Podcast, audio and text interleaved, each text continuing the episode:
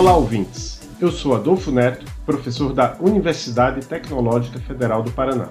E eu sou Gustavo Pinto, professor aqui na Universidade Federal do Pará, e este é o Fronteiras da Engenharia de Software, um podcast feito para refletir sobre o presente e futuro da engenharia de software. Fronteiras da Engenharia de Software é um podcast de divulgação científica que discute mensalmente diversificados temas da engenharia de software. Os episódios abordam questões fundamentais da engenharia de software até os mais recentes avanços na área.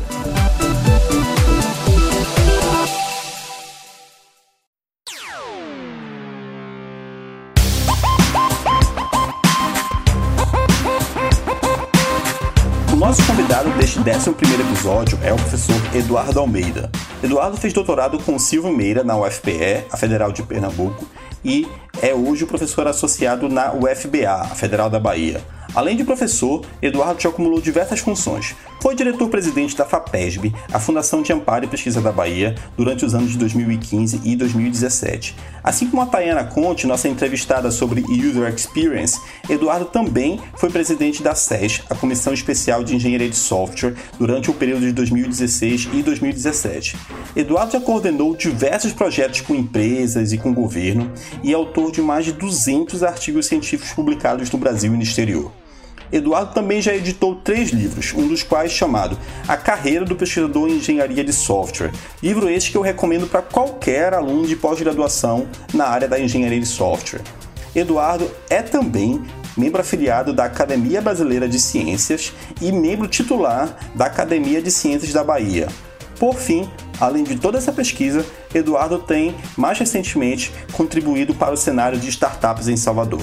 Eduardo tem trabalhado com arquitetura e reuso de software. Ele faz parte do Laboratório de Engenharia de Software da UFBA e é líder do RISE Labs. Nesta entrevista, conversamos sobre como o reuso de software pode melhorar as vidas dos engenheiros de software. Além disso, Eduardo falou sobre suas iniciativas de interação academia-indústria.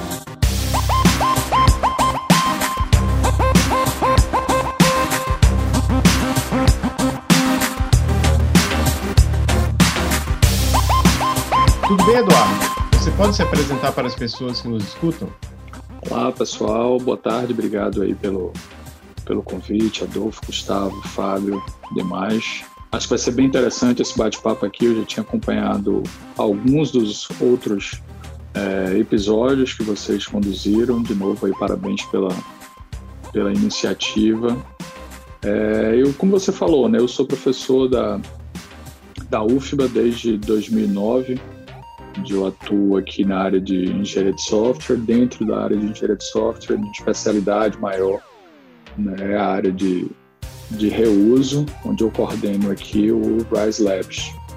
Então, é, esse é o meu, meu foco aqui. Eu tenho atuado com empresas locais. Atualmente, eu, eu sou cofundador aí, né? Estou como envolvido com três startups diferentes em diferentes áreas. Vamos ver se ao menos uma dessa vez vinga.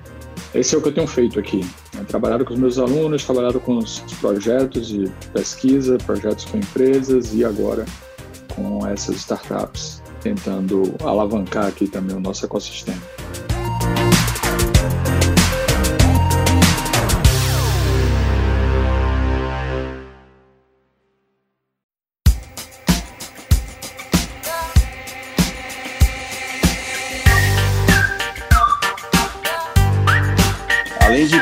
Professor, né, pesquisador e agora trabalhando com startups, você também editou um livro, né, junto com o Maziero, uns 10 anos atrás, alguma coisa assim, chamado A Carreira do Pesquisador em Engenharia de Software.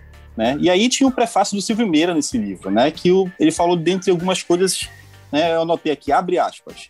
Entendemos que para escrever melhor e mais software, é preciso começar a escrever menos software, no sentido de evitar a replicação em muitos e inúmeros lugares dos mesmos sistemas, né? Fecha aspas.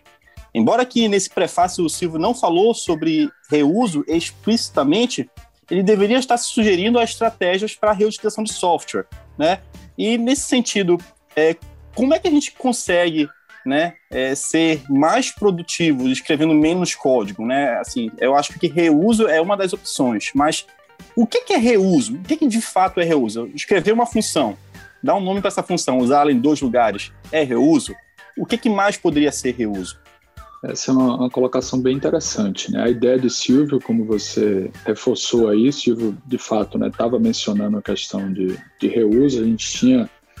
É, Silvio foi um dos, dos grandes incentivadores também da formação do, do nosso grupo, né? onde a ideia de Silvio era como é que a gente tentaria levar reuso para a prática. Né? Então, o nosso o nosso grupo, inicialmente, até a minha própria visão, era a visão ainda muito mais de pensar em grupos de pesquisa, pensar em publicações, pensar em impacto com relação a reuso, mas Silvio estava com um passo mais à frente, né? Dizendo, não, como é que a gente vai levar isso aqui para resolver os problemas das empresas, como você colocou, né? de produtividade, onde reuso aí pode ser um, um componente chave para alavancar essas empresas a aumentar a produtividade, reduzir custos, aumentar a qualidade, né? O que você colocou, né, da, ah, seria né, é reuso, assim, se eu crio uma função, essa função vai ser vai ser reutilizada em dois ou três sistemas ou em dois ou três locais, isso aí vai ser reuso ou não, né? Assim, se for no mesmo, se for para o mesmo sistema, eu considero que não. Né? Mas eu acho que uma, uma característica importante quando a gente pensa em, em reuso, né? a gente tem duas características de reuso. Uma é aquele reuso ad hoc ou acidental, por exemplo. Você pega um pedaço de código, é, trecho de código do Stack Overflow, uma determinada função, e você traz para o seu projeto.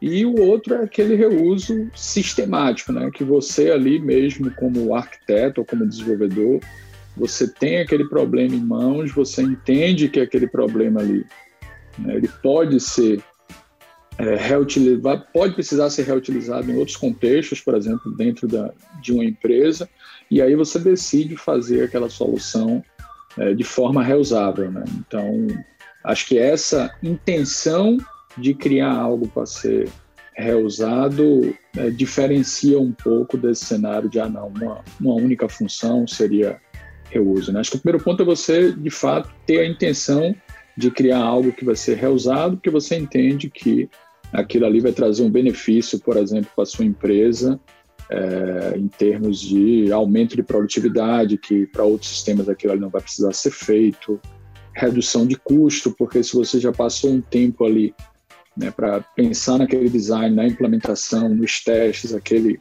custo ali vai ser amortizado com, com a questão do, do reuso e, assim, aumento de qualidade também, porque aquilo que você fez como reusável vai ser utilizado em contextos diferentes do que foi projetado inicialmente, o que de certa forma vai trazer aí, vai testar também a robustez da sua solução. Né? Então acaba aí é, trazendo esses benefícios a tiracolo. Né? Então reuso para mim é esse processo, mas um processo mais pensado, sistemático, organizado, né, de desenvolver artefatos reusáveis, né, que não necessariamente está é, tá amarrado ao código-fonte. A gente pode criar casos de testes que podem ser reutilizados também por é, sistemas em um mesmo domínio ou para um mesmo projeto. Né? Então, não necessariamente amarrado a, apenas ao código-fonte. E você já, já antecipou alguma coisa dessa próxima pergunta, mas talvez você possa complementar. Sim, além do básico, quais são as técnicas e práticas que nos ajudam a reutilizar código? Existe alguma ferramenta que ajuda nesse sentido? As IDEs avançaram no sentido de apoiar desenvolvedores e fazer reuso do código? Assim, essa pergunta que você fez, ela é, ela é bem interessante, né? Então, é, outro dia até eu estava dando uma, uma aula sobre. Era uma disciplina de engenharia de software normal na graduação, e aí, em determinado momento da conversa, a gente parou na questão de reuso, e eu falei sobre um dos projetos que a gente tinha né, lá atrás, em, em 2007, 2006, onde o nosso objetivo era desenvolver uma ferramenta, a gente chamava essa ferramenta de BART na época, de Basic Asset Retrieval Tool, né, uma ferramenta básica para recuperação de artefatos, que a ideia era que você tinha uma empresa que tinha os seus repositórios de projetos internos, no sistema de armazenamento de arquivo, a gente plugava esse nosso plugin, plugava esse nosso plugin né, no, numa IDE e permitia a conexão e a busca de código, por exemplo, nesses repositórios é, de projetos da empresa. Né? Então, isso em 2006, mais ou menos, 2007. Né? E aí é, tinham iniciativas similares, que era buscar isso na internet como um todo. Né? Tinha até uma ferramenta chamada Kruggle, é, com K, né? era um Google, só que com K aí, onde a ideia era similar também, você ir buscar código é, na web, um pouco que a gente, que desenvolvedores fazem hoje implicitamente, só que sem funções assim refinadas de busca, como o Stack Overflow. Né? Muitas vezes o desenvolvedor vai para o Stack Overflow para tentar encontrar um determinado problema, é um contexto um pouco diferente, mas ele vai ali pegar um pedaço de trecho de código, ele vai ter um entendimento.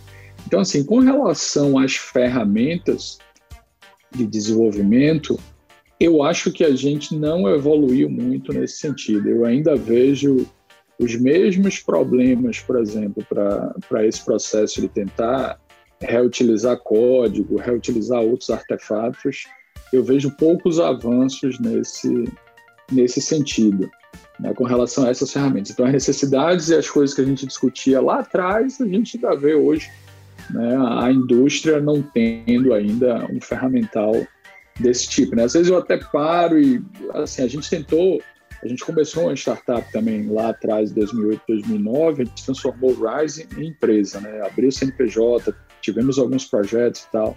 E às vezes eu digo, pô, se a gente tivesse talvez ainda insistido hoje, a gente talvez tivesse essa ferramenta que a gente acredita que o mercado ainda não tem. Né? Então, assim, em termos ferramentais, eu acho que a gente não avançou muito.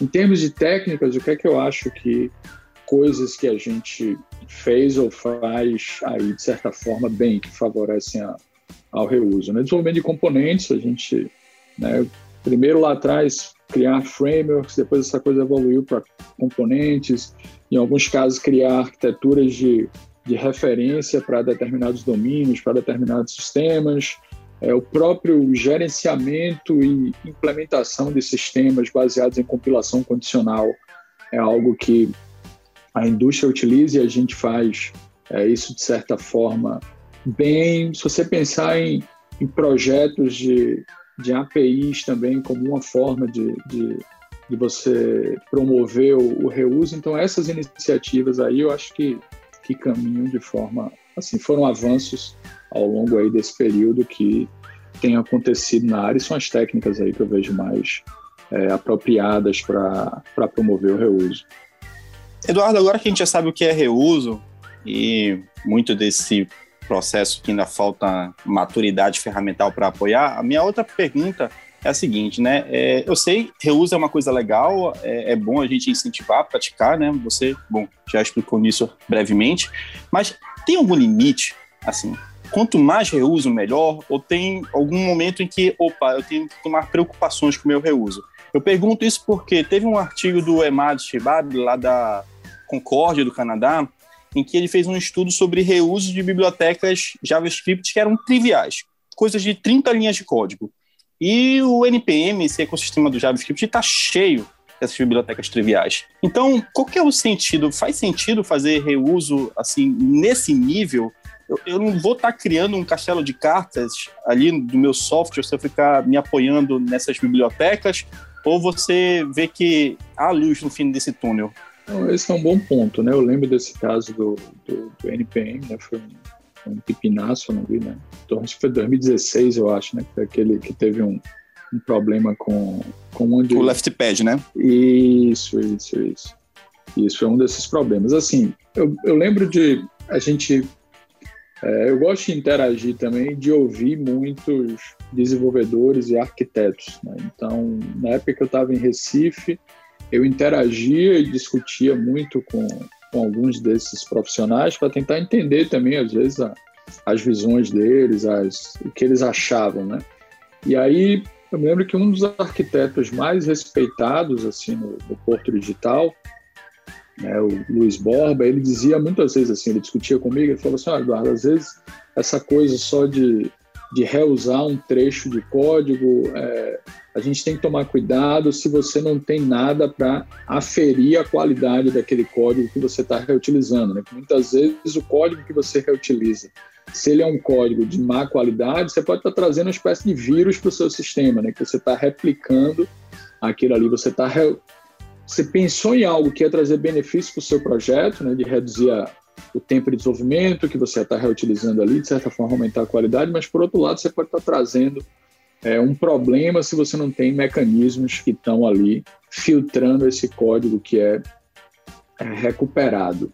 Né? E aí, voltando para a sua pergunta, né? essa questão de o quão reusar é bom, o, eu acho que, é, de certa forma, né, assim, a nossa área tem, tem evoluído e, para mim, né, evoluiu nessa parte de, de infraestrutura, né, vamos dizer assim, o, o, reuso na horizontal, né, aquele conjunto de funcionalidades e bibliotecas, de componentes ou uma, uma API, que você vai reutilizar é, funcionalidades independente da, do domínio da aplicação que você está utilizando, né, como alguns desses pacotes aí do NPM que você, que você comentou. Né? Então, é, esse reuso aí né, é meio que similar àquele reuso lá atrás, da, desde a década de 60 ali, quando o McRoy falava lá em, em, em reuso, de você utilizar subrrotinas e tal, você não vai estar fazendo, implementando sempre uma, uma rotina para calcular seno, cosseno, então você pode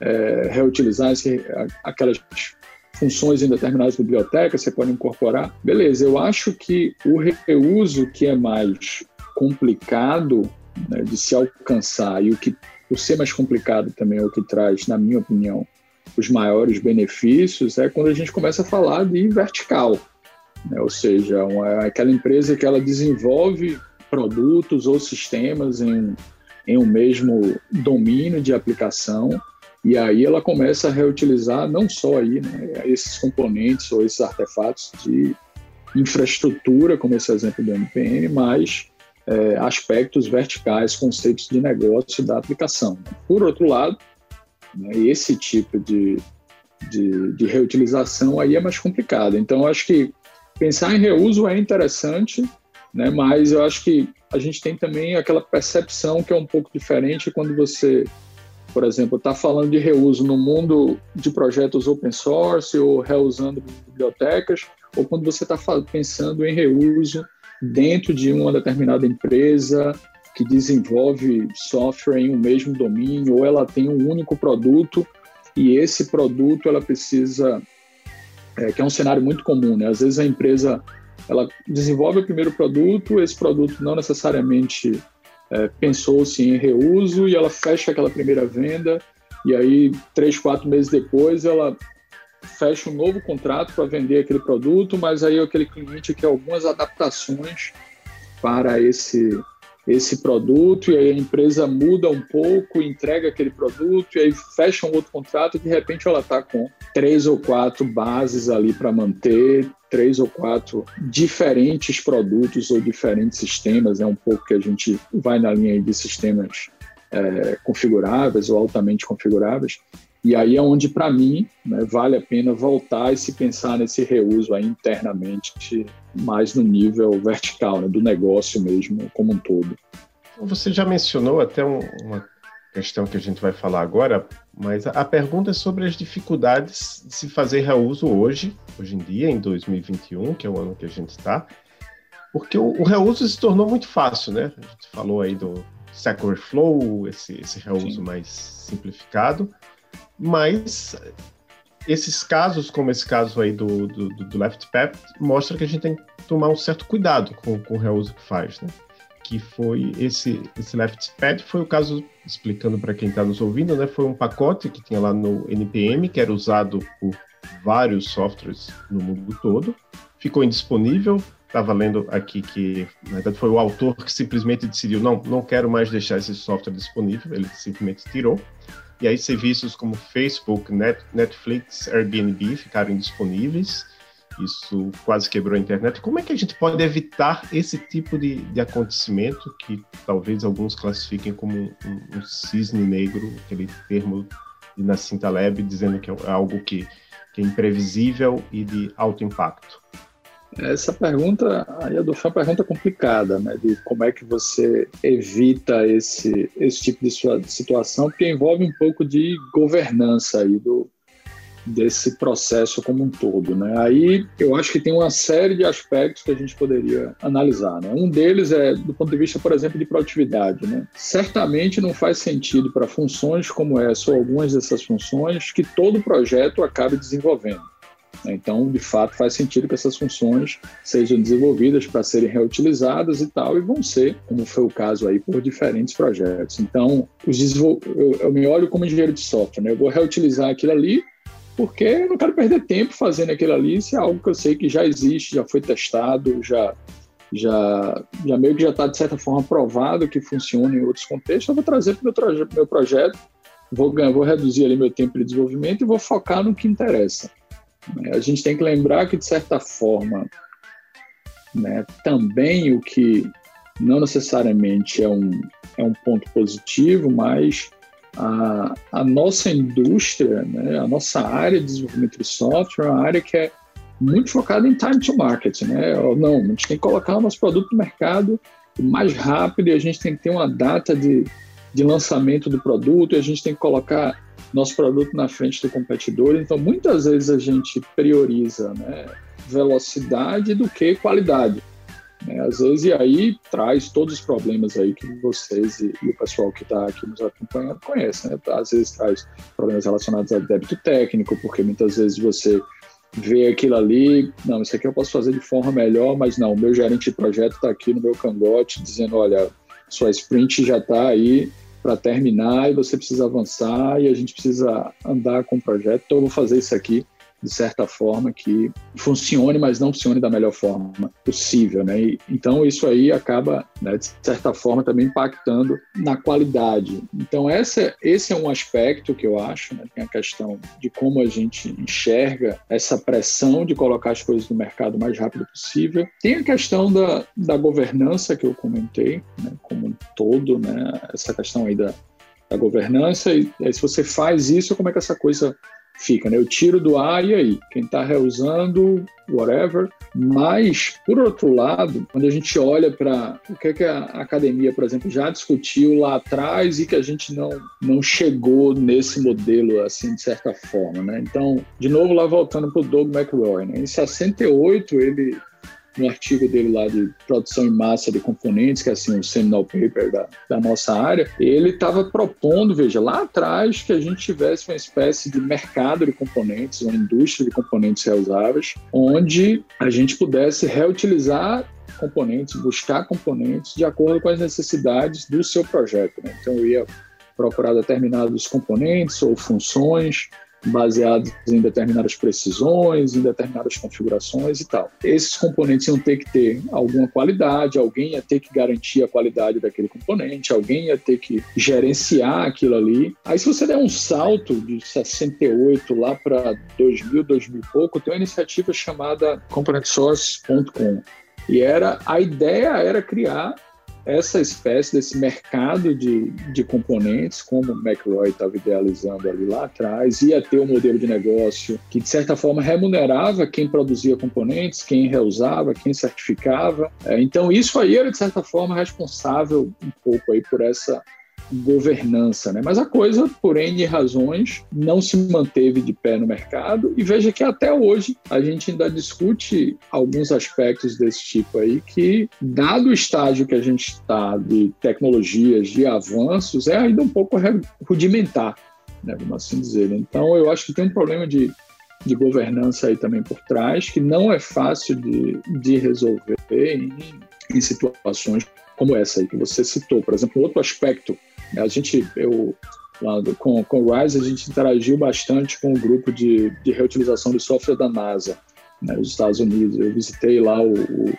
o laboratório deles, a sede deles em Greenbelt, né, na, na, região de Maryland, Virginia, nos Estados Unidos, e é, uma das preocupações que eles tinham, por exemplo, com relação a, a reuso naquele domínio ali específico da, da agência era quando você está reutilizando, por exemplo, né, componentes ou código do terceiro que pode infringir algumas das licenças que a própria NASA utilizava né, nos, nos seus projetos. Né? Então veja que, por um lado, a pessoa, o desenvolvedor, estava ali tentando agilizar a vida dele, trazer mais qualidade para o projeto, reutilizando determinado componente, reutilizando determinado módulo para o projeto, mas por outro lado ele tinha que lidar com questões, no caso dele, com questões de regulação, né, vamos assim dizer, que eram aspectos de licença de alguns desses componentes que iam ser incorporados no produto, se iam poder ser incorporados ou tal. Eu vejo por aí. Não sei se eu respondi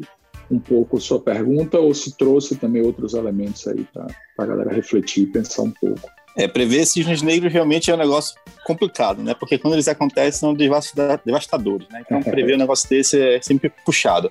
Mas é. um outro ponto, né, é, Eduardo, assim, é, a gente falou um pouco de, de, licenças, e licenças vem muito de comunidade de software livre, e a minha pergunta é, é, é tipo, a gente aprendeu a fazer reuso, na minha cabeça, posso estar completamente enganado, mas muito com as práticas de comunidade de software livre. Por exemplo, desde a criação de ferramentas de gerenciamento de pacote como Make, tem, sei lá, 20, 30 anos, não sei, né, lá no passado, até os frameworks, os componentes que estão aí, JavaScript que o diga, né, quanto que tem disponível, além dos mecanismos para buscar e instalar esses componentes de uma forma muito simples e trivial. Né? As próprias licenças, como você mesmo mencionou, elas muitas delas existem para botar ali um meio de reutilização. Você pode reutilizar com essas condições aqui.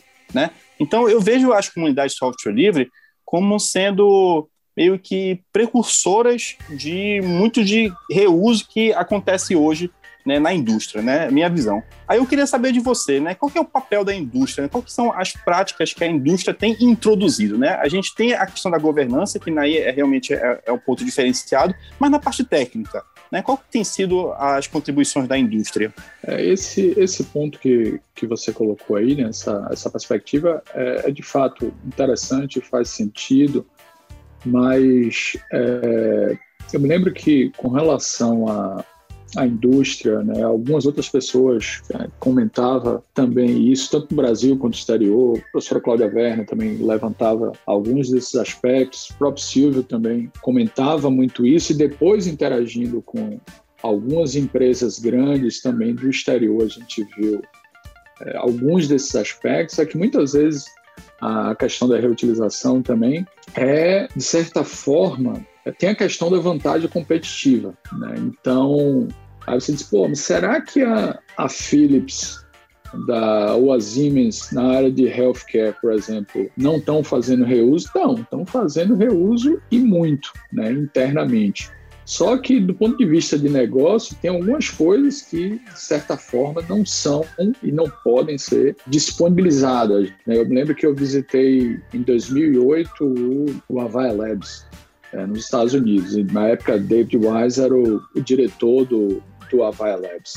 E David era um cara que, por David foi orientando de Basile, de, de Vitor Basile, e trabalhou praticamente boa parte da, da vida dele com David Parnas, né? Então o pessoal até chamava de Parnas Followers, né? Ele e Paul Clement são a galera que estava ali sempre junto fazendo trabalhos em, em conjunto. E boa parte da atuação de David, que era uma pessoa ligada à indústria e teve também uma, uma influência forte na comunidade de, de, de reuso, de arquitetura, de linhas de produto, dessas coisas, vieram de algumas dessas ideias que eles aplicavam por conta de problemas da indústria. Né? Então, é, David um, se não me engano, o livro de linhas de produto é assim, o primeiro livro clássico de, de linhas de produto, que é o que ele descreve lá a abordagem dele, o FES, acho que é 99 ou 98, vem de ideias iniciativas que ele já aplicava na época da Lucent e que depois foi virando até chegar na Vaia e virar é, parte deles com a Vaia Labs, coisas como utilização de geradores, utilização de linguagens específicas de domínio, utilização de arquiteturas de, de referência, derivação de produtos, onde eles aplicavam essas coisas na prática em projetos industriais, por exemplo, no caso da,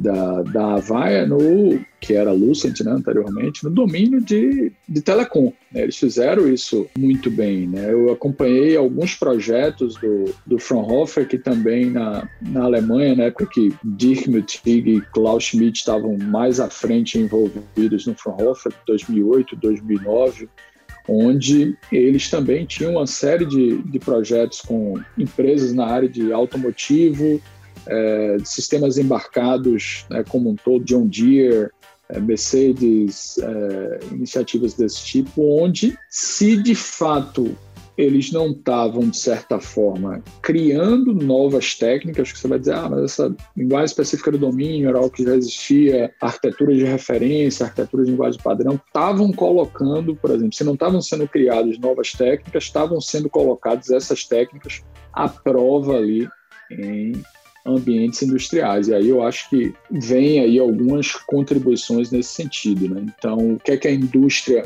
tem contribuído com a, com a área de, de reutilização?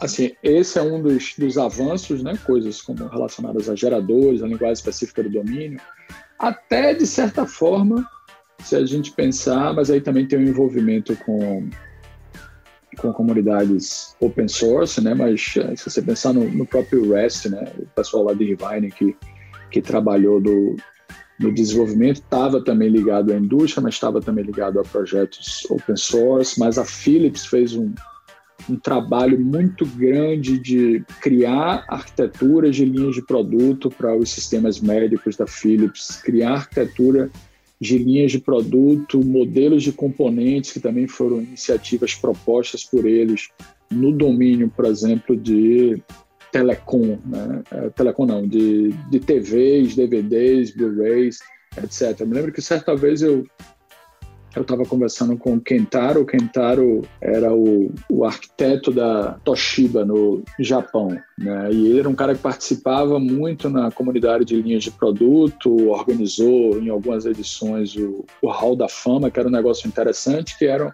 situações onde empresas traziam iniciativas de sucesso que deram certo né, na prática com reuso, em especial linhas de produto. E aí o Kentaro falava, olha, Eduardo, uh, a questão aqui para a gente na Toshiba é meio que sobrevivência, a gente reusar ou não e usar uma abordagem, por exemplo, de, no nosso caso aqui, de linhas de produto, envolvendo geradores, envolvendo componentes. Por quê? Né, o ano tem 365 dias. Aqui na, na Toshiba a gente tem mais de 360 produtos. Né? Então é como se a cada dia a gente estivesse lançando um produto no mercado aí diferente. Aí não dá para é, a gente a cada dia lançar um produto diferente, fazendo tudo do zero, né? Fazendo de certa forma, independente se é ágil ou não, fazendo análise, projeto, implementação em teste, sem reutilizar. Então acho que assim as contribuições da da, da indústria, na minha visão, são mais de também colocar algumas dessas ideias à prova e mostrar a viabilidade delas. Né? Então, empresas, é, algumas dessas empresas que eu citei aí fizeram isso muito bem. Né? Você pode dizer, ah, mas tem uma exceção aí com a academia.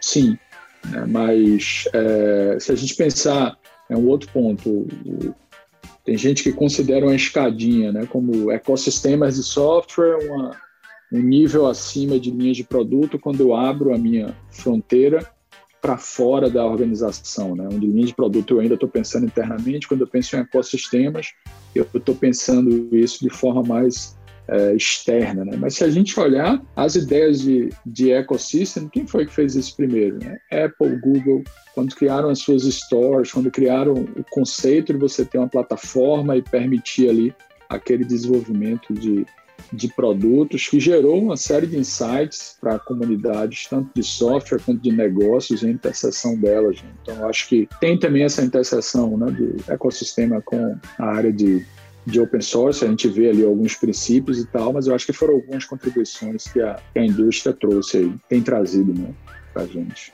E Eduardo, como é que a gente consegue medir a produtividade de um desenvolvedor que escreve pouco código? A gente tem que pensar em novas métricas para medir produtividade? essa é uma outra pergunta bastante complicada, né? Vocês só fizeram perguntas aí complicadas, né? Mas, assim, a questão de, de produtividade, né? Assim, é um dilema, né?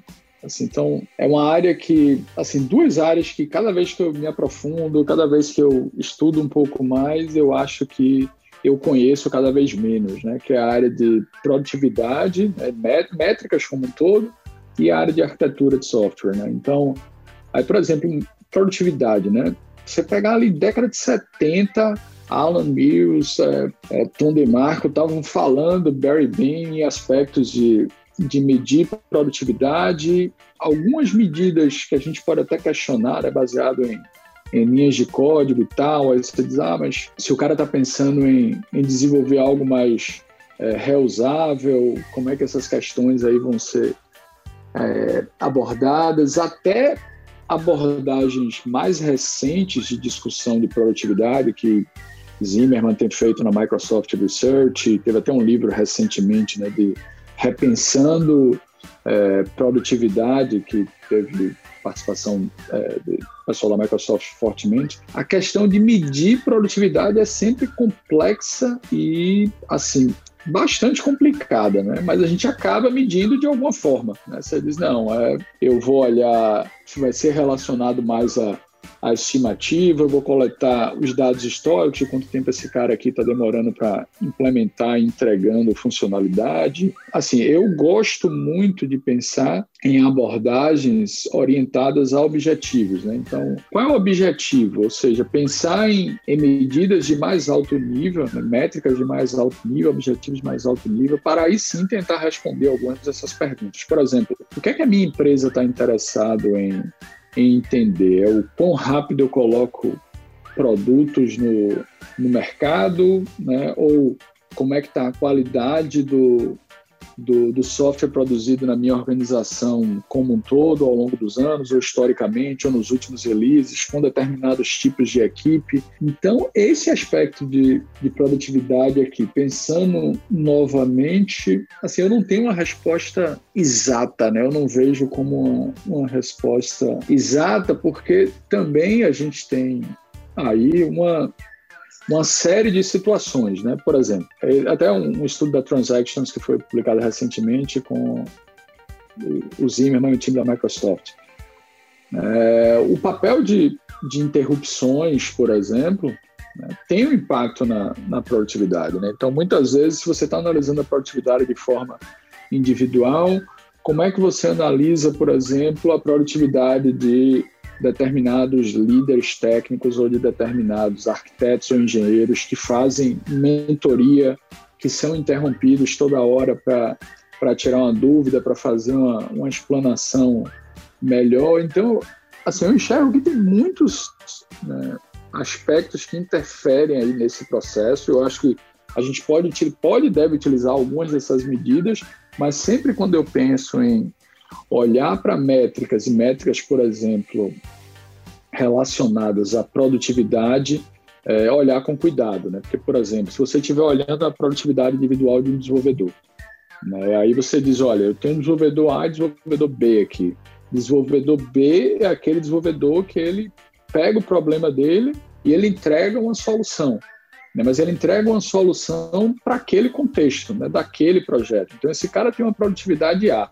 Desenvolvedor B é aquele cara que ele consegue olhar mais horizontalmente para a empresa, para outros projetos e dizer: não, é esse tipo de solução, esse tipo de problema aqui, eu preciso de uma solução reusável que vai ser reutilizados em outros projetos da minha empresa, que vai trazer outros benefícios para outras pessoas dentro da organização. Então, eu vou gastar mais tempo para fazer isso aqui de uma melhor forma, de uma forma que vai ser reusável. E aí esse cara gasta mais tempo, mas ele está entregando uma solução que pode ser reusada em quatro, cinco diferentes projetos da minha empresa. E aí não dá para eu dizer que o desenvolvedor A é mais produtivo do que esse cara aqui, de, esse desenvolvedor B. Né? Então, assim, eu olho para métricas de produtividade, mas sempre né, pesando esses aspectos. Né? De novo, algumas métricas são baseadas em linhas de código, então significa que é, existem métricas, por exemplo, de reuso que olham para linhas de códigos reusadas. né, dado a quantidade de linhas de código que você tem num projeto como um todo. Então, significa que, de certa forma, se você desenvolve soluções com poucas linhas de código, né, mas que são bem coesos, uma solução coesa, fracamente acoplada e tal, isso vai ser, de certa forma, penalizado por algumas dessas métricas. Né? A gente até fez um, um, estudo, se não me engano, em 2005, com métricas de reuso, olhando essa perspectiva. Né? Era um aluno, um aluno nosso que trabalhou nisso, era um cara que tinha bastante experiência, um arquiteto também é, vários anos de experiência no Porto Digital, hoje é presidente de, de uma empresa internacional, que era Jorge Macena, onde a gente pegou aquelas métricas que existiam de reuso e meio que a gente mostrava na prática e com dados e projetos alguns problemas que, dada a interpretação que você tivesse daquelas métricas, né, você ia entender a, a coisa por um lado completamente diferente. Por exemplo, nesse caso, com base em quantidade de linhas de códigos que eram escritas, dado a quantidade de linhas de código do sistema como um todo. É, utilizar métricas para medir alguma coisa sempre entra um viés aí.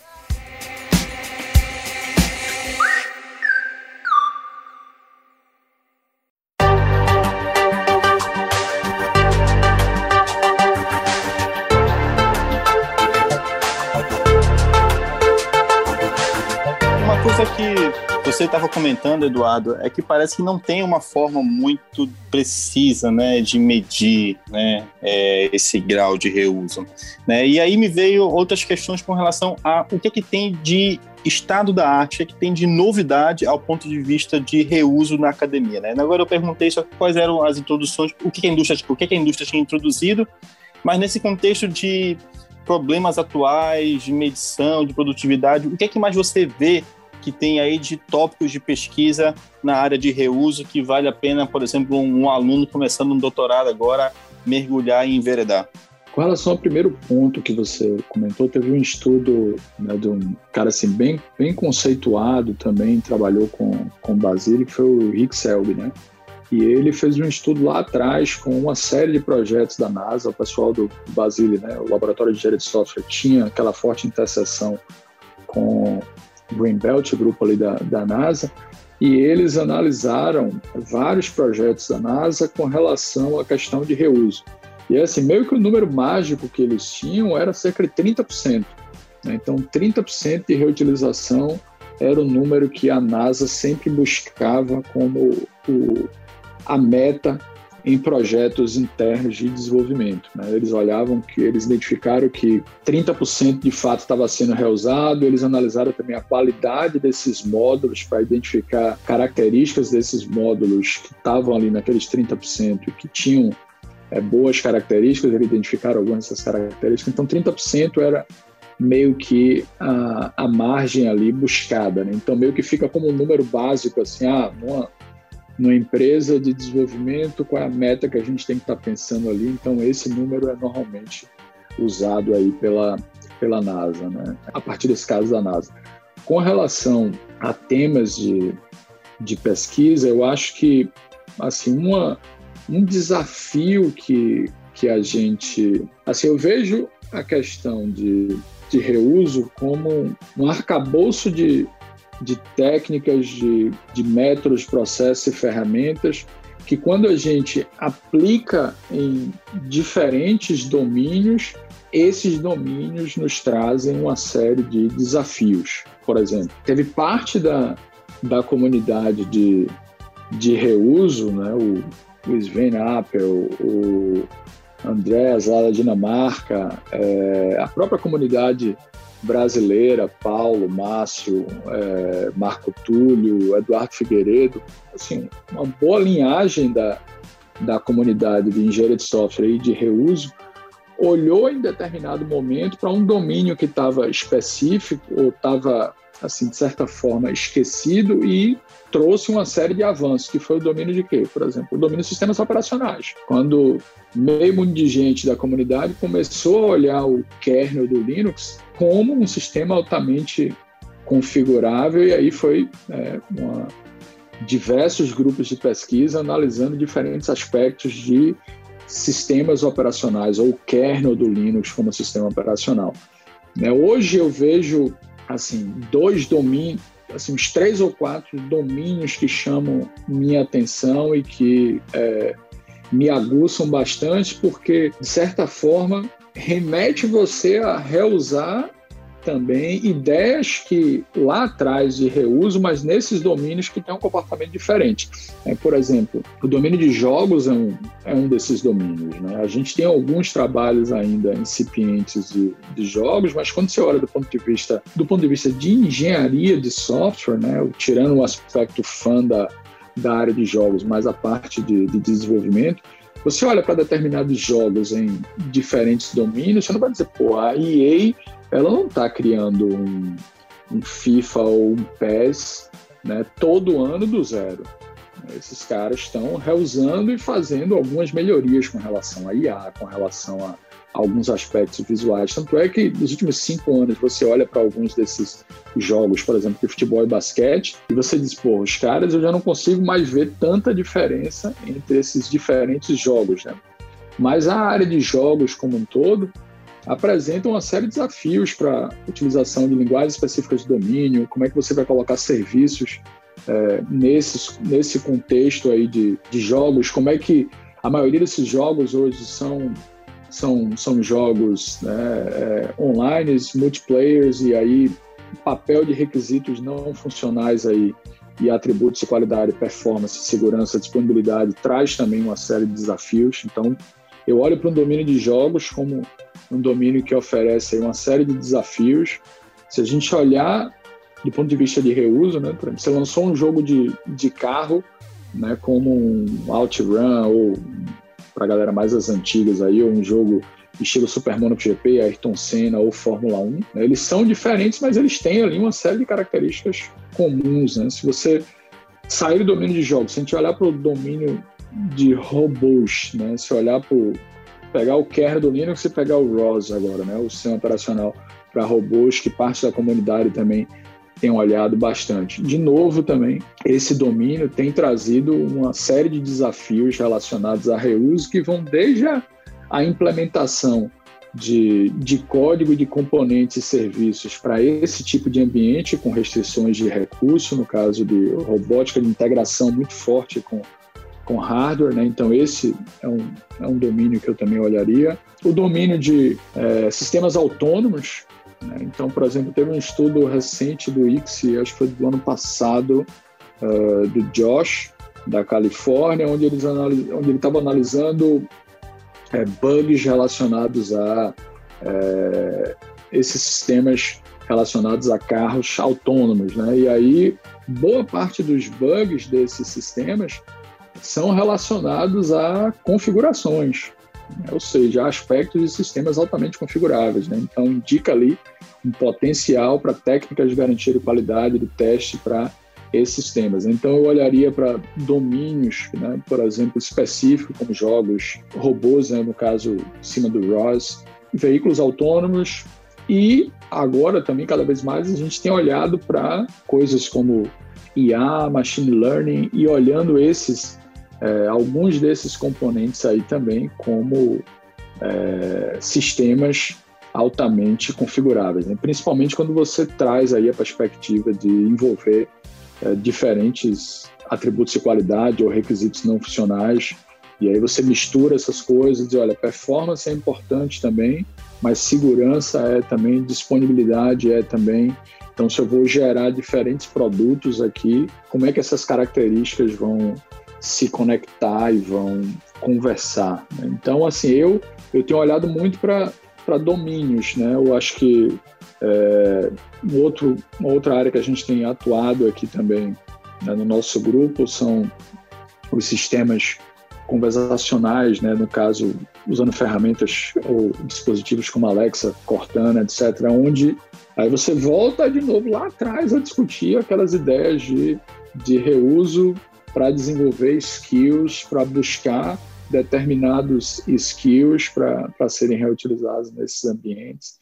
Então, assim, eu vejo como é, vai e volta de algumas ideias antigas que são aplicadas em alguns desses domínios e aí alguns desses domínios a gente acaba transformando em, desafios de pesquisa. Né? Então eu olharia para esses domínios aí como problemas em potencial. O curioso é que todos esses domínios que você mencionou, pelo menos a maioria, né, esportes, né, robôs, eles compartilham muito de IA, né? Então talvez um, um problema em si seria fazer reuso de não sei, modelos de machine learning, né? Então, como é que a gente consegue Sim. reutilizar esses modelos que são altamente específicos para um determinado grupo de, enfim, aplicação e de seus próprios dados, né? Muito legal. Hoje, Hoje, quando a gente olha para uma área que está bastante em voga também relacionada com esse comentário, se é data science, né? então Jupyter é algo que né, os Jupyter Notebooks é algo que está sendo bastante utilizado, mas quando a gente olha do ponto de vista de, de reutilização, ainda é muito pouco rudimentar.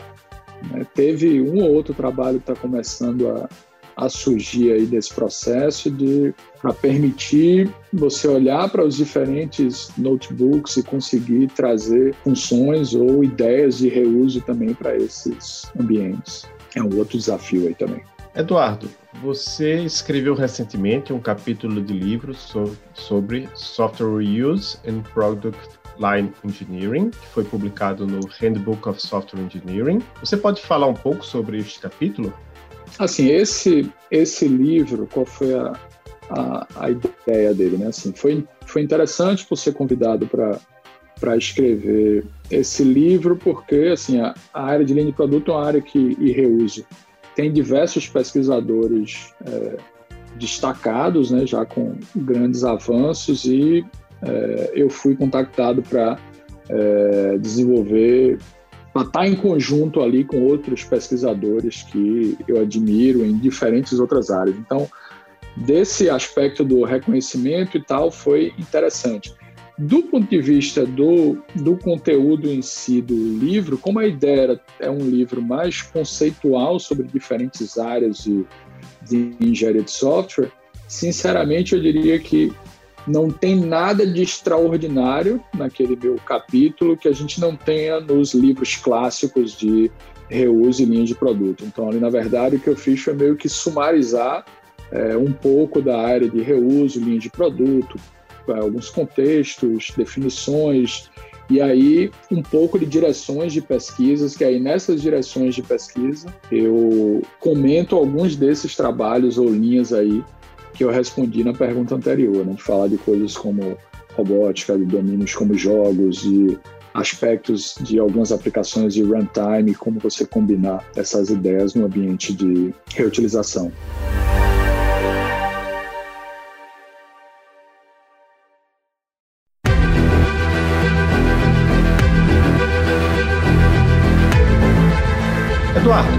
Durante os anos de 2010 a 2015, você e seu grupo de pesquisa fizeram vários workshops de reuso de software junto à indústria. Você pode contar um pouco para a gente essa história do, dos workshops, como foi que começou, quais foram os avanços que estes workshops trouxeram para a comunidade de, de praticantes e por que não temos mais workshops assim hoje em dia? Essa, sim, eu acho que é uma excelente pergunta. Tá? Eu vou respondê-la de diferentes perspectivas, né? E tentar aí pegar um pouco do aspecto histórico, concatenar um pouco aqui com o que vocês estão fazendo também. Na verdade, o primeiro WIRE, né, que a gente chamava Workshop para Introdução de Reuso em Empresas, era a sigla WIRE, a gente organizou em 2007 em Recife, 2006 ou 2007? 2006. Foi a primeira é, edição. Era algo que a gente se inspirou no workshop que tinha no, no exterior, que era um workshop para institucionalização de, de reuso, que era o Bill Frakes que, que tocava com o John Favreau. Então a gente, a ideia da gente era montar um workshop no Brasil onde as empresas apresentassem os problemas que elas tinham com relação a, a reuso, a gente tentasse estreitar mais os laços, estabelecer projetos, e isso funcionou de certa forma muito bem, né? Então a gente trazia caras que, de certa forma, eram campeões da área de, de reuso. Então, uma das edições a gente trouxe Martin Grace, que era um cara que introduziu reuso na HP nos anos 90 para desenvolvimento de, de sistemas para impressoras, para toda a linha de dispositivos da HP. Era um cara que era bem marqueteiro também, as empresas gostavam da forma como ele falava, como ele apresentava as ideias.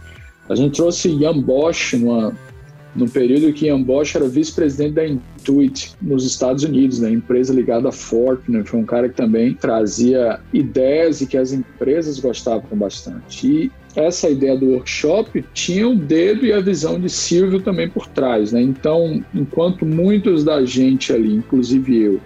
A gente estava, de certa forma, muito interessado nas conexões com esses pesquisadores, nas possibilidades de desenvolver projetos em conjuntos, doutorado sanduíche, visitas de ambos os lados. Silvio estava pensando numa estratégia de como é que a gente faz com que isso seja, de certa forma, mais abraçado pela indústria nacional, em especial ali do Porto Digital, e como é que a gente conseguia também captar novos negócios. Né? E aí, a partir dessas iniciativas, por exemplo, da perspectiva do RISE, nós fechamos contratos com a CPM, que era a maior fábrica de software do Brasil, a CPM e a CIT, que hoje é a principal empresa de desenvolvimento de software do Brasil, a CIT de Campinas, a CPM de São Paulo, nós tivemos projeto com a Caixa Econômica, Brasília, a gente teve projeto com a Embraer, a NASA entrou em contato, começou a interagir com a gente, então foi muito bom, projeto com o Banco Central, para desenvolver esses projetos e para trazer também parte da indústria e disseminar aquele conhecimento. Então essa foi um,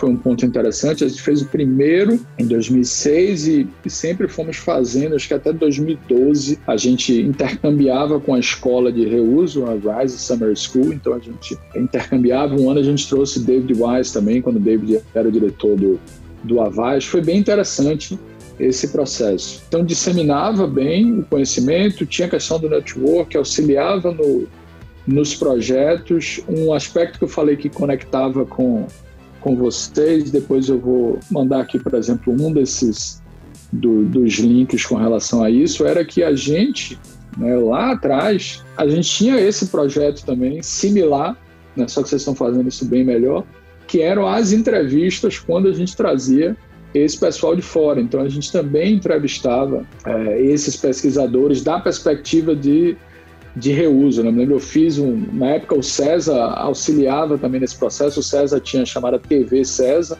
Então, eles montavam toda a infraestrutura, as entrevistas eram filmadas, algumas gravadas. Então, a gente teve também esses episódios com é, esses pesquisadores ou gente da indústria de fora que, de novo, né, ia fazendo com que o movimento crescesse. Né? Então, acho que isso foi importante para a disseminação de vários grupos de pesquisa no Brasil fortalecimento desses grupos de pesquisa. Quando a gente olha, por exemplo, para papers acadêmicos, né, ou resultados de pesquisa, impacto em conferência. Um dos primeiros papers, por exemplo, da comunidade brasileira nos últimos anos, né, no ICSI, era aquele paper que envolvia boa parte da galera falando, um trabalho de Alessandro com vários outros brasileiros com reuso naquela, naquela aplicação mobile, mobile media, se eu não me engano, era o, era o projeto que eles utilizavam. Então, pipocou né, uma série de, de iniciativas, outros grupos levou aquilo, é, aquilo ali para para as empresas também, de certa forma. Por que, que eu acho que a coisa parou um pouco também? Um, financiamento, a gente sempre conseguia também, de certa forma, financiamento das agências de fomento, mas, por outro lado, esses workshops, por serem workshops de empresas, todo ano a gente tinha patrocínios de empresas também. Né? Então, chegava no ano a CPM ou a CPM Brax, ou a CIT, ou outras empresas aportavam recursos ou diziam, não, a gente traz o palestrante. Né? Então, esse trazer as empresas é importante, mas então financiamento era um ponto que impacta hoje. É, eu não vejo assim acontecendo. Você fala, ah, é, não precisa ser reuso, né? Poderia ser outras áreas. Por exemplo, se você olhar a área de serviços, né? Que é uma área de microserviços que está em bastante voga, uma área que a indústria está o tempo todo falando aí, mas a gente não vê muitas iniciativas nessa linha que poderia estar ocorrendo e ia trazer benefícios para os dois lados. Né? Então, financiamento é um ponto. Hoje, boa parte da geração, né? Então, veja que a gente organizou o primeiro evento desse em 2006, então há 15 anos atrás. Né? Boa parte da geração hoje, de certa forma, é qualis oriented, né? Então, as pessoas ainda pensam do tipo, ah, mas é um workshop e ele não tem qualis e tal. Era, era outro propósito ali. Era um propósito completamente diferente, que a gente não estava preocupado e olhando para qualis. Né? E hoje eu vejo que isso também tem um impacto. Se fosse hoje, era capaz das pessoas falarem assim: ah, mas vamos colocar artigo científico para ser apresentado também. Então ali a gente tinha. É, era uma outra pegada, né? Era, a gente trazia um, um Ian Bosch também, por exemplo, e dizia: olha, você vai dar uma palestra, mas eu quero que você dê também um mini curso de introdução à linha de produto. E ele tem que ser um foco muito maior em empresas do que acadêmico. Então você começava a criar a cultura, catequizar ali aquelas aquelas empresas. Então a questão do Qualis, a questão do financiamento e eu acho que também a questão do engajamento, né? Assim, vocês estão com essa iniciativa aqui, que é uma iniciativa show de bola, mas só vocês sabem o trabalho que dá para fazer essa coisa rodar. Né? Você tem que contactar as pessoas, você tem que o cara dizer que ele tem mil coisas para fazer e você se flexibilizar para atender ali, fazer as entrevistas no horário do cara, você está correndo atrás de recursos para contactar a empresa para fazer edição. Então, essas coisas dão trabalho, consomem uma energia muito grande e se o time, né, a galera não tiver focada, a coisa não sai. E para nossa sorte, né, a gente criou uma comunidade ali ao redor da gente que a gente trabalhava muito, mas a gente também se divertia muito. Então aquilo meio que não era um trabalho assim, né? Então desde o, você pegar o pesquisador no, no aeroporto e você ir ali conversando várias coisas com o cara da sua tese, da empresa dele, de direções de pesquisa, opinião e tal, até a organização mesmo do evento, bater na porta da empresa, a gente achava aquilo barato, né? E hoje, assim, por alguns desses aspectos, as pessoas também, né, cada vez mais ocupadas, não querem se ocupar com um evento. Né? Eu, particularmente, eu gosto de, de organizar um, um evento científico. Né? Se você olhar aí o, o meu, meu perfil, você vai ver que sempre eu assim, a cada quase dois, três anos eu estou organizando um evento nacional ou internacional, né, trazendo para o Brasil. A gente trouxe a conferência de arquitetura, de linhas de produto, de reuso, o Vamos, assim, eventos que nunca tinham descido abaixo do Equador, a gente trouxe para cá também, além dos eventos nacionais. Mas uma das coisas que eu vejo como a organização de eventos, uma vez até algum pesquisador me perguntou isso, mas eu vejo como uma forma de você dar um, aquela espécie de give back, né? Você dá algo de volta, principalmente para a sua comunidade local. Né? Muitas vezes os nossos alunos ou as pessoas que estão aqui ao redor dessas empresas não têm condições de ir para um, um evento científico no exterior da forma como a gente vai, ainda mais hoje com o dólar dessa forma a ter um contato ali tete a tete com alguns desses pesquisadores. Então, se você traz isso para o país, para o contexto, para aquela cidade ali, você acaba mexendo em outros aspectos e trazendo uma série de benefícios também diretos ali para a comunidade local.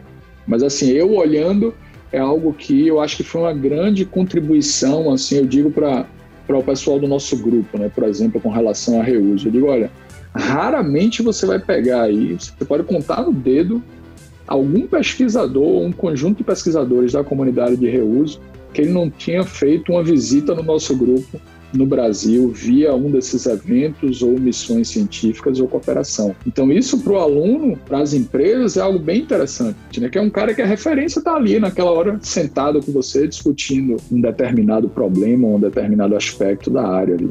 Eduardo, depois de toda essa sua experiência trabalhando com empresas, é, trazendo renomados pesquisadores para dar cursos em empresas e hoje atuando como é, tendo uma função em, em várias startups, aí em Salvador, e ainda assim conciliando a sua função como professor e pesquisador, né? Você continua sendo o pesquisador de excelência, aquele que busca, né, submeter, ter artigos publicados nos locais, nos melhores locais, e pelo que a gente pouco conversou, você sempre referenciando os melhores artigos a, ao longo dessa conversa aqui, né? E principalmente os melhores pesquisadores da área, né?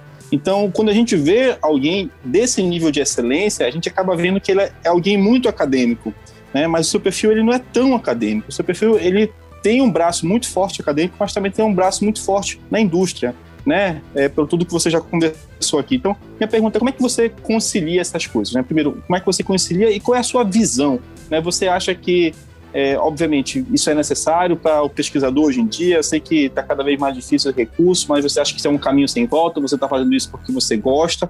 Está fazendo isso porque você vê que é a sua visão de criar um ecossistema local na Bahia? Como é que você enxerga essa carreira do pesquisador é, Eduardo Almeida lidando com essas duas coisas diferentes aí?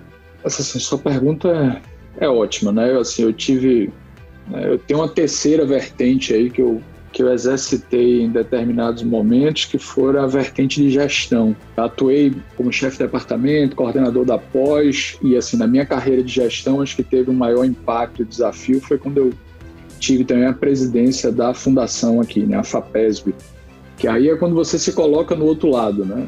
É, era uma agência de pesquisa que eu sempre estava ali submetendo projetos, mas quando agora você está do outro lado e você tem que fomentar é, a comunidade e o seu estado, né? Então, assim, eu acho que talvez, né, talvez o, os governantes não tenham gostado muito, de certa forma, da minha participação enquanto presidente da fundação. Né? E por quê?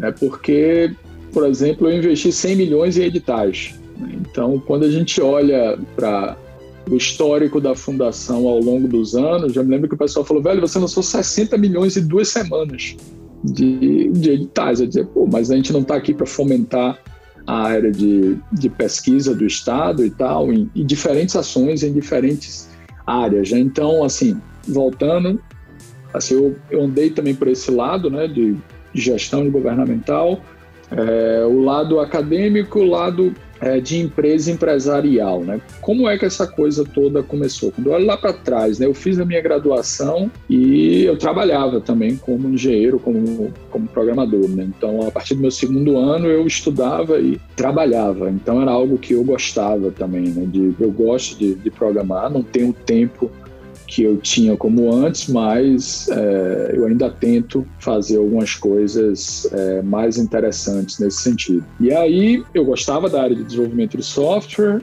trabalhava com projetos em, em empresas, e aí decidi fazer o, o, mestrado. Fiz o mestrado, aquela visão bem, bem acadêmica do, do meu grupo de pesquisa, que também não é demérito, né? era, era uma visão mais acadêmica do meu grupo de pesquisa em São Carlos, mas que a gente conseguiu né, montar uma, uma comunidade ali. Eu levei Vinícius para fazer mestrado, eu puxei Alexandre Álvaro, que era da graduação, para fazer mestrado, Daniel Lucrédio e tal. Então a gente montou uma comunidade ali que a gente fazia muita pesquisa, mas a gente de certa forma queria ver aquela coisa funcionando. Né? E aí eu fui meio que assim desafiado por Silvio para fazer um doutorado com ele da forma que Silvio trabalha. Né? Então é, Silvio vende né, é, gelo para o esquimó.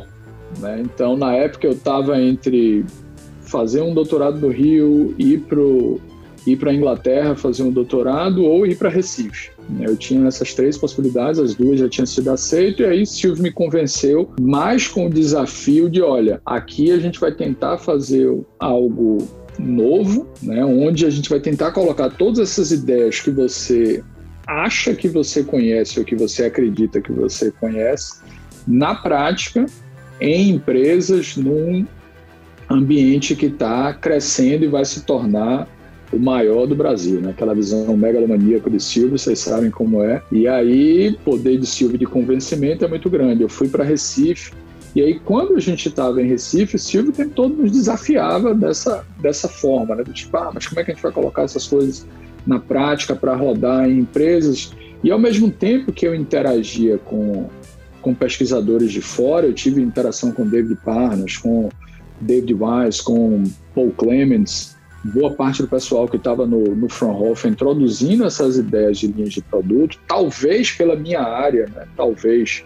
Assim, eu, minha área envolve reuso, é, linhas de produto, arquitetura de software, são áreas que têm uma interseção, de certa forma, com a prática. Né? É, até falava, olha, não dá para você falar, com a, falar de arquitetura, pesquisar arquitetura se você não faz nenhum design, você não projeta nada, então é complicado. E aí eu olhava também para essas pessoas, eu sempre procuro né, também me inspirar, né?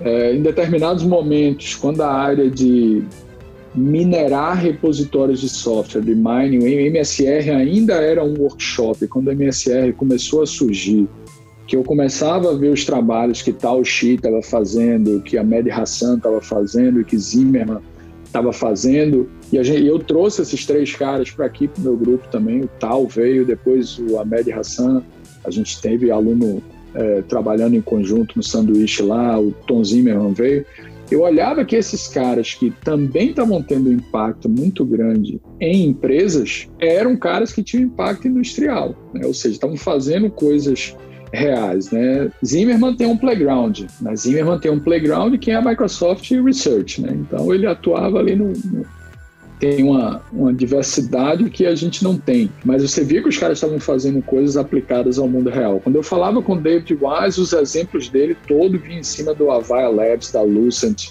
tudo real. E aí eu comecei a olhar, né? Aí falava com o Barry Bain, olhava para o Basile, Barry, esse cara, ó, aqui a gente está fazendo negócio aplicado com a NASA ou com as empresas da Califórnia ali, você dizer, porra, esses caras todos aqui que eu admiro e que eu acho ótimos como pesquisadores estão envolvidos com coisas da indústria ou projetos mais reais. Hoje a gente olha, por exemplo, um dos caras mais premiados da nossa área, que vocês conhecem bem, é o Lionel Bryan.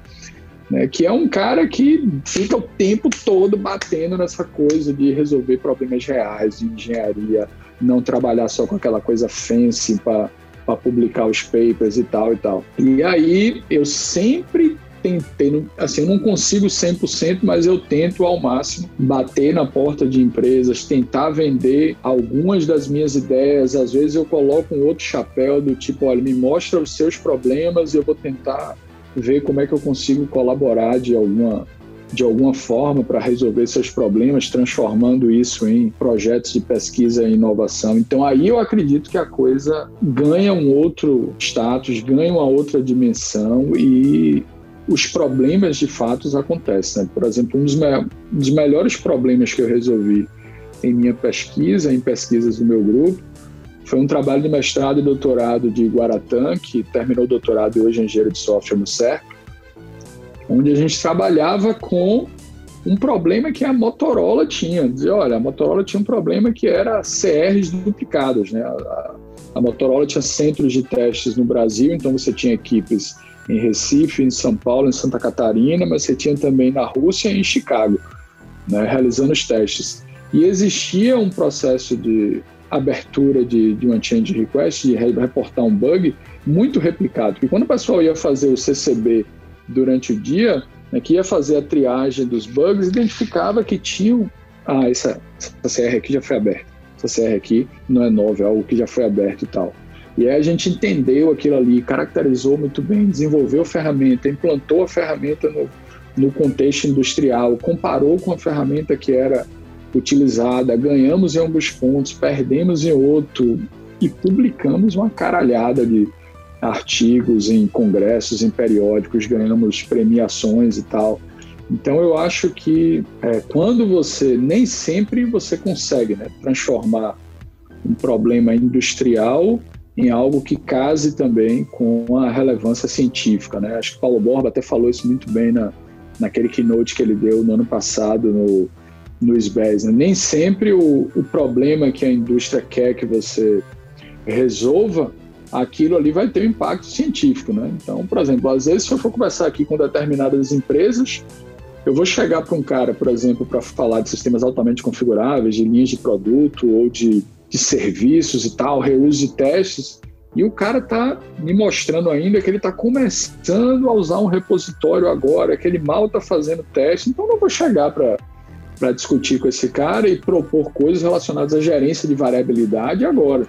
Né? Ou então o problema que ele tem em mãos ali agora, não necessariamente do ponto de vista de impacto de pesquisa da área de engenharia de software, vai ser relevante, porque não é mais. Alguns desses problemas são altamente relevantes. E aí eu tenho tentado né, andar nesses dois mundos aí. Não é fácil, porque você também né, perde bastante tempo, ele tem que bater na porta de empresa, né, muitas vezes a gente não quer fazer esse papel, ouvir nãos, né, ou você apresenta uma solução assim ou uma proposta assim, o projeto vira dessa forma assim, né? não necessariamente era o que você queria oferecer, mas dali também você acaba vendo outros pontos que você não estava considerando. Né? Então, assim, por exemplo, uma área que eu tenho atuado, começando a atuar agora, é, assim como vários pesquisadores de engenharia de software, é olhando também para IA, machine learning e tal. Mas a gente não está fazendo isso simplesmente por modismo. Né? Uma das, das startups que eu estou envolvido aqui é uma, é uma health tech. Então, a gente está desenvolvendo soluções na área de saúde para pacientes em em home care. E aí a gente tem olhado para coisas como como é que a Alexa vai ser integrado é, nesse ambiente. Aqui a gente tem um volume de dados que é disponibilizados e coletados desses pacientes muito grandes, e aí eu vou precisar começar a detectar padrões nesses dados que a gente tem ali, aí eu vou precisar das técnicas de IA e tal. Então, é, eu tento aí navegar por esses mundos, eu gosto, e assim, eu tento andar nos dois mundos ali, né? Ao mesmo tempo que. E eu me coço muito, né? Às vezes eu, eu me acho assim, pô, eu não posso também estar tá me desligando demais do mundo real, né? Às vezes a gente fica na academia e se esquece ali do, do mundo real, então você tem que voltar e se reciclar de novo com relação a, a tecnologias novas, a linguagem de programação, é, nossa área a gente está aprendendo o tempo todo, né? Assim, a área da gente de engenharia de software é um vai e volta danado aí. E, assim, eu ainda me interesso muito por, por essas coisas. Né? E aprendo muito também ouvindo. Né? Eu tenho conduzido alguns estudos qualitativos, por exemplo, conduzido muitas entrevistas e a gente tem entrevistado muitos profissionais de software. Né? E aí, quando você conversa com esses profissionais também, você vai aprendendo né? e vendo é, determinados aspectos que não necessariamente a gente só na academia é, acaba ouvindo ou prestando atenção.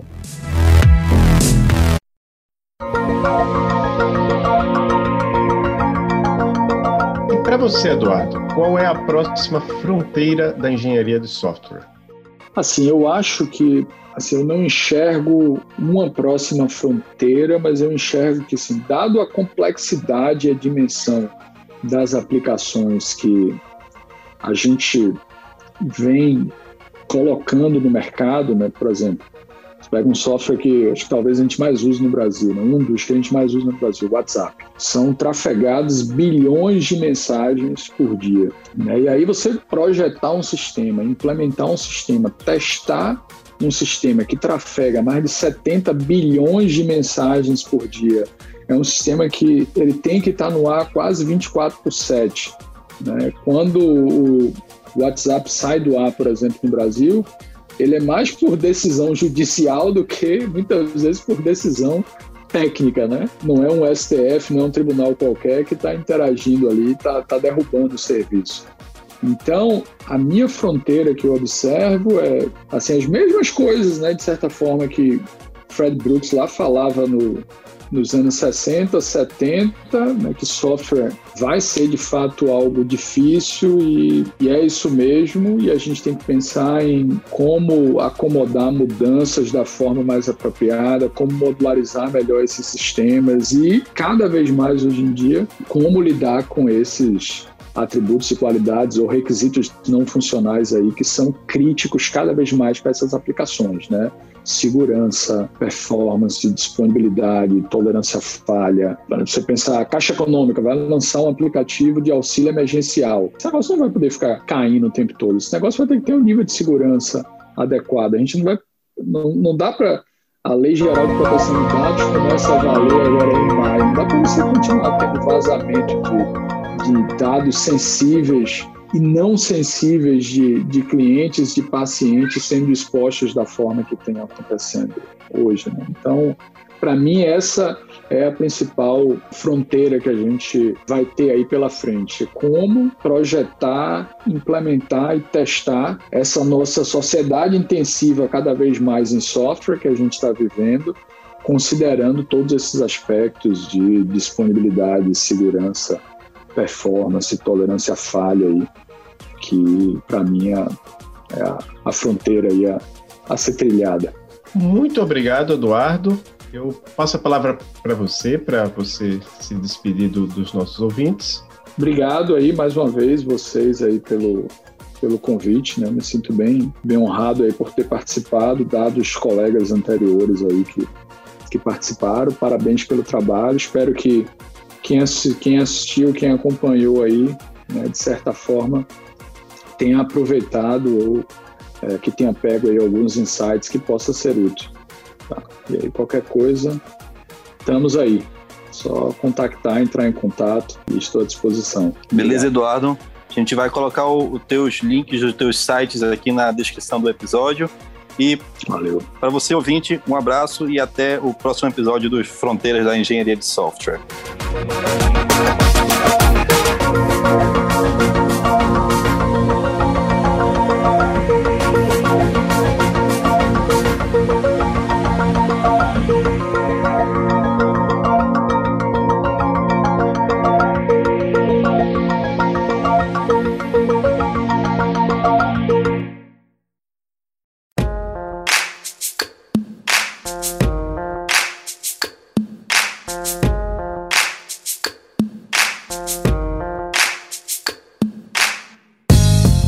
Olá, obrigado por escutar o Fronteiras da Engenharia de Software.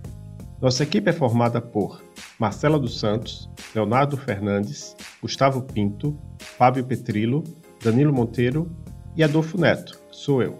Estamos no Twitter e no Instagram como fronteirasES. Até o próximo episódio. Abraços!